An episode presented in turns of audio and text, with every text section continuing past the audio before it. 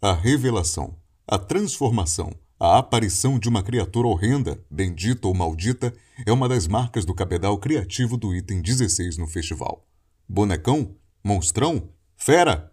No chão ou no guindaste, o surgir, sublinhado no anúncio do apresentador, é momento de êxtase e, por vezes, ápice de uma lenda ou de um ritual. Assombro de curumins e cunhantãs, encanto e deslumbre em esculturas e movimentos da dinâmica e da engenharia que remexe membros, cabeças e expressões faciais representações artísticas em amálgamas quimeras de criaturas reais, surreais, deuses, demônios, entes para além do bem e do mal, e também ideias. Por entre os já conhecidos protetores da floresta, por entre os espectros animalescos dos transes da pagelança, uma máquina ideia surgiu. A fera conceito, sob os olhos de um diabo senhor de um inferno verde, em trilhos sangrados com almas errantes a louca locomotiva por entre um recital de anófeles.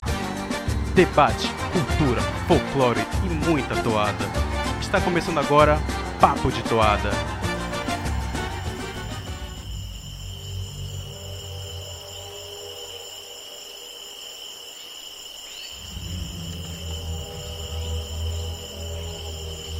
Locomotiva avança lentamente, soltando fumaça. É uma bela máquina como um animal do período Jurássico. Na fímbria da floresta, grandes árvores cretáceas, insetos silurianos, borboletas oligocênicas, formigas pliocênicas juntam-se.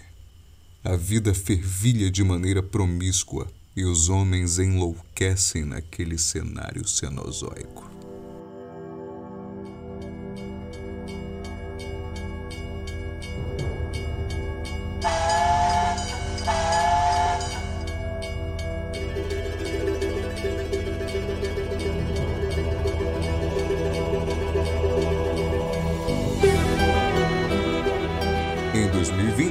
Thiago Hausmann fez um destrinchando dessa toada aqui no podcast. Para conferir as minúcias e referências que Ronaldo Barbosa trouxe em Maria Fumaça, basta conferir aqui no feed.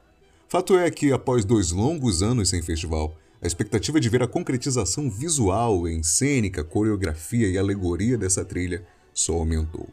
De que forma as almas errantes seriam adormecidas pela locomotiva fantasma rasgando brumas no vento e no tempo? Qual seria a introdução em texto? Sonhos e faustos, ilusões que seduziram gentes, empurradas pelo seu desejo de riqueza e poder, para aqui morrerem nos braços da exploração, da escravidão e, por que não, da morte. 2022. Um retorno anunciado em cima da hora. Após a primeira noite de apresentações, fomos introduzidos a alegorias mais compactas do que de costume, mas com a beleza mantida no padrão parintinense de se exibir. Na concentração, um diabo chifrudo, de olhar colérico, estendendo seus braços por sobre bichos. Abaixo, um trem, opaco, simplório, desadornado, ao menos na impressão cansada de quem estava já na espera em uma fila estufa desde sete horas daquela manhã, já tarde. Passa o tempo na galera, arrastado, o sol castigando todos os rostos. O som é passado, chega a hora aguardada. O caprichoso entra festivo. Lá pelas tantas, entre lágrimas que não param e gritos ensandecidos e descompassados de euforia e deslumbre diante do absurdo. O demônio, agora com olhos acesos e seu sorriso de horror, já não intimida como a máquina que vem, literalmente cortando as brumas. Morte era grande produtora diária e parecia cuidar de sua tarefa com um desempenho maior do que avançam os trilhos pelo terreno alagado do Abunã. Por isto, como os nascimentos não eram nenhuma fatalidade numa maternidade, a morte e o complicado ritual médico da autópsia para sancioná-la eram encarados com a mesma naturalidade de um parto. Frente ao seu primeiro cadáver, Finnegan tinha se sentido enxovalhado não por alguma razão leiga como asco pela morte ou temor frente a uma carcaça humana indefesa, ou mesmo por algum resquício de respeito humano de seu catolicismo, mas por um sentimento aparentemente inapropriado de orgulho. Os trilhos retorcidos eram mais eloquentes que um cadáver sem pernas.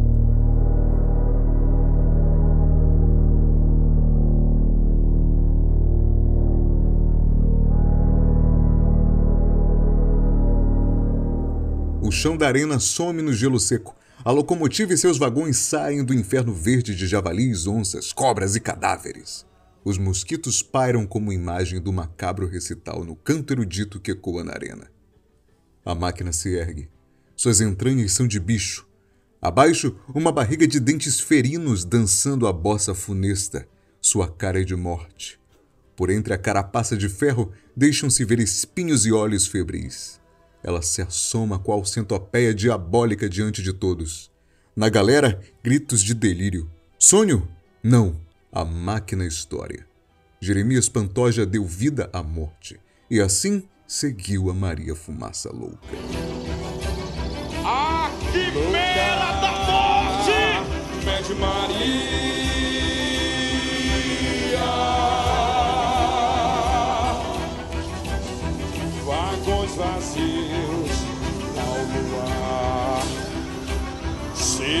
Derrama A morte dos tantos que formaram a Almas nossa sociobiodiversidade. Ao caminhar nos trilhos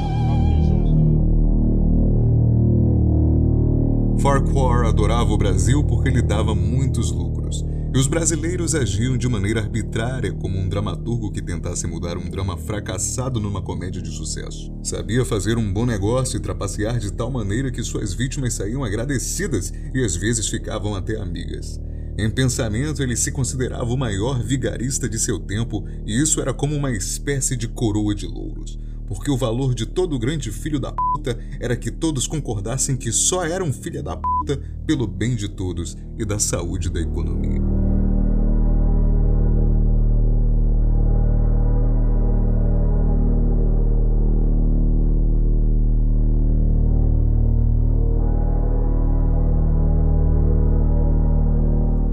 Ronaldo Barbosa tirou inspiração da obra Ferrovia do Diabo de Manuel Rodrigues Ferreira. Márcio Souza, ilustre intelectual e artista das letras que por vezes figura como fonte no Papo de Toada, escreveu Mad Maria. Dando contornos ficcionais a um dos episódios mais horrendos e mais macabros do capitalismo se esgueirando nas entranhas do território amazônico. Para saber mais, basta conferir o episódio 15 deste podcast Destrinchando Maria Fumaça. A Maria Fumaça nesta obra é sempre uma presença. A locomotiva à espreita, avançando por sobre a lama revolvida recoberta de galhos e pedaços de corpos por onde os trilhos iam a cada etapa da construção. Um animal com aspecto quase jurássico, uma besta alimentada por fogo, avançando sempre para as sobremortes. Uma presença, uma razão e depois carcaça e lendas. A representação no bombódromo da lenda e o romance que tem como mote a locomotiva real e seus vagões com bolas de borracha convergem para o mesmo ponto que o medo e o inevitável ocupam: a morte. Alegorizada em arte de palavra e em arte de escultura, as duas cortando um inferno verde por entre cadáveres e nuvens de mosquitos, enxergadas em delírio de poetas como a aberração animalesca que adormece as almas sofrentes.